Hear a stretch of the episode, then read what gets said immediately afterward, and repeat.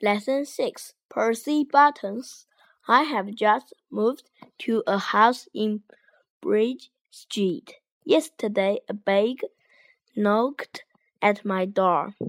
He asked me for a meal and a glass for beer.